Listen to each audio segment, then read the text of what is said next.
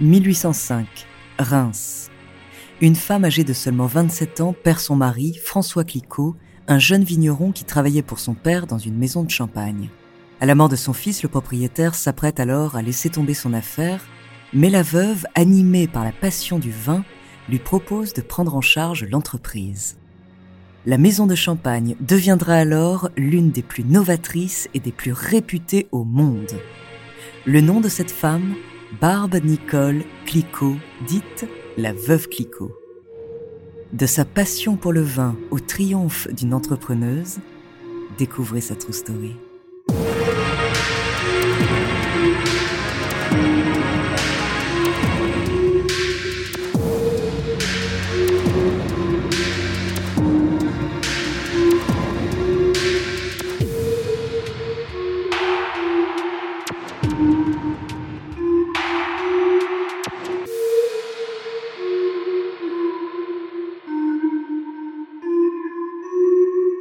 Avant de commencer à vous raconter cette incroyable histoire, laissez-moi vous présenter notre partenaire.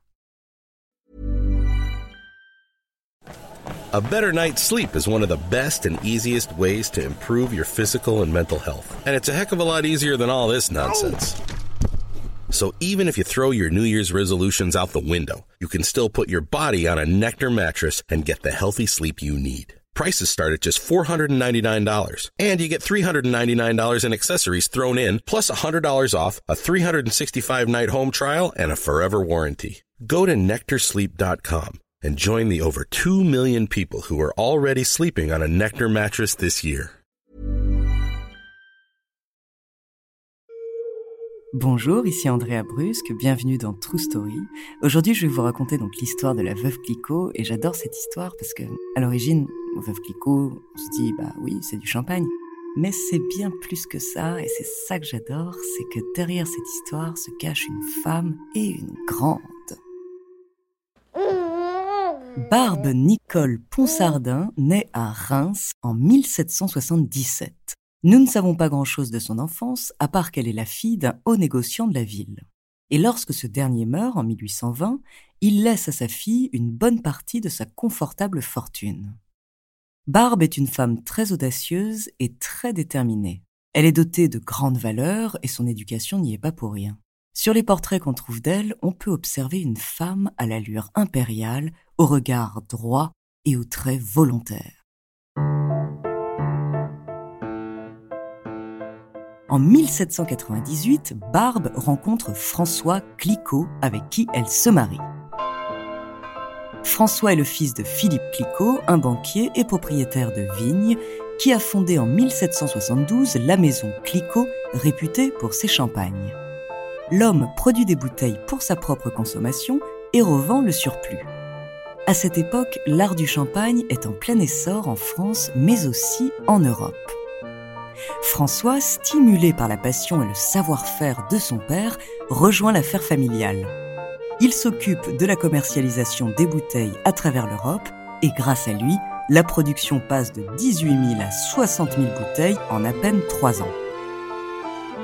Barbe Nicole, elle, se concentre sur sa vie d'épouse et sur l'éducation de Clémentine, la jeune fille du couple mais elle se montre aussi passionnée par le savoir-faire des clicots et suit d'un œil éveillé l'affaire de son mari.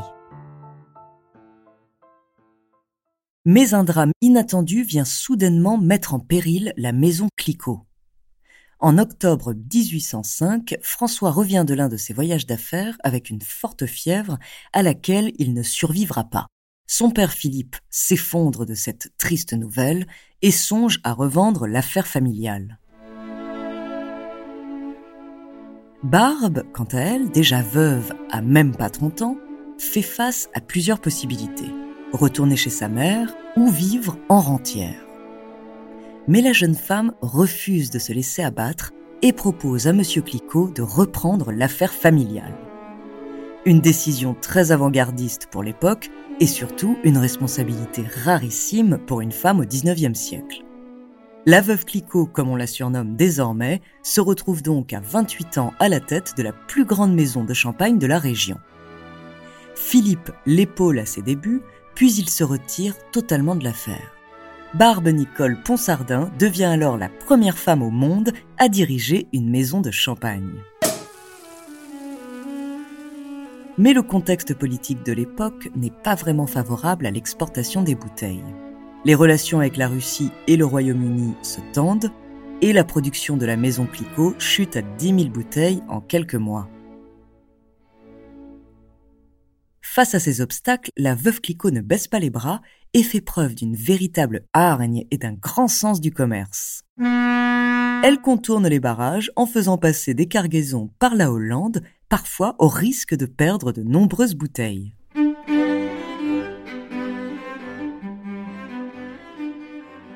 Puis c'est à partir de 1810 qu'en Barbe fonde une nouvelle maison sous l'appellation Veuve Clicquot Ponsardin que les ventes s'envolent.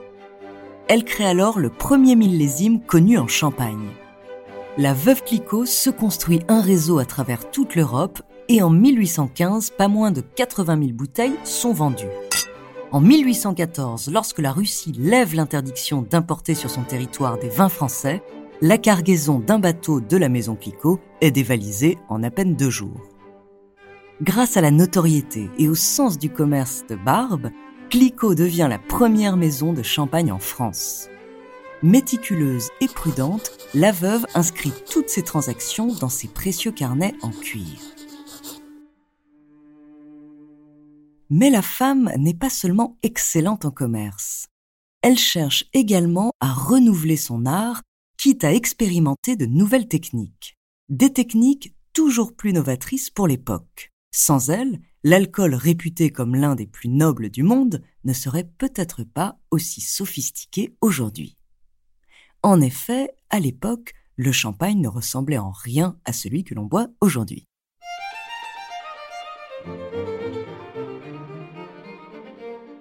La veuve Clicquot est à l'origine de nombreuses techniques de fabrication reprise à notre époque par les plus grandes maisons de champagne. Parmi ces innovations, la table de remuage, une table percée de trous dans lesquels on enfiche les bouteilles pour clarifier le vin.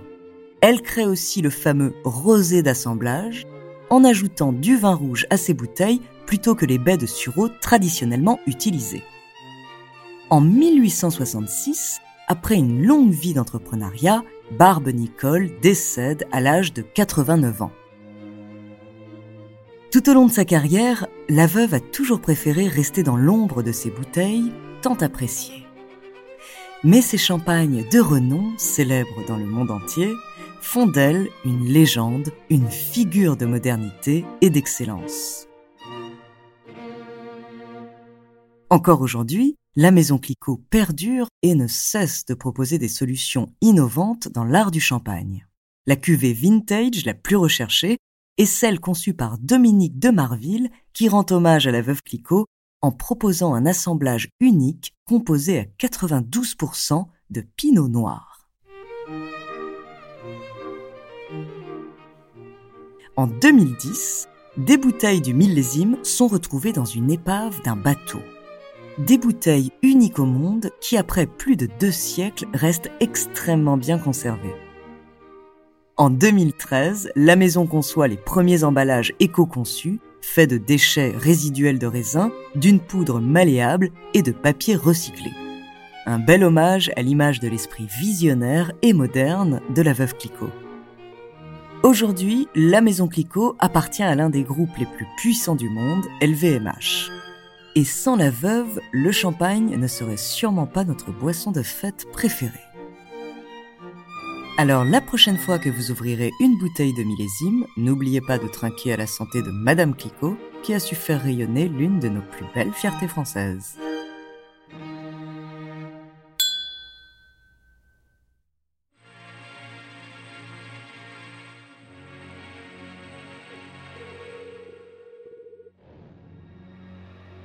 Merci d'avoir écouté cet épisode de True Story. N'hésitez pas à le partager et à laisser un commentaire sur votre plateforme d'écoute préférée.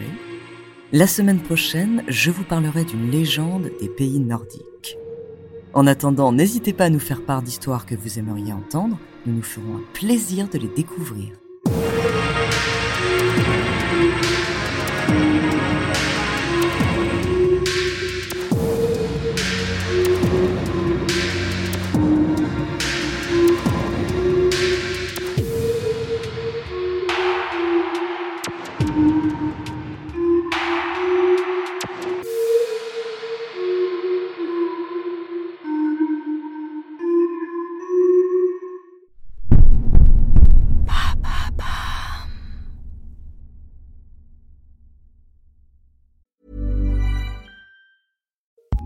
ACAST recommends more podcasts, more episodes, more great shows. Keep listening to hear a show we recommend. Friends, it's me, Sharon McMahon, longtime government and law teacher and host of the Sharon Says So podcast. Each week on Sharon Says So, I do a deep dive into fascinating historical stories, state by state, to share the history of America that you probably haven't heard. I bring you stories of espionage, sled dog heroes, presidential scandals, changemakers, law defiers, and more. And weekly, I have some of the nation's most prolific thought leaders and creators. We talk about a huge variety of fascinating topics. New episodes of the Sharon Says So podcast are released every Monday, Wednesday, and Friday, and are available on the ACAST app or wherever you like to listen. Tune in and subscribe today for your fill of brain tingling moments. ACAST helps creators launch, grow, and monetize their podcasts everywhere. ACAST.com.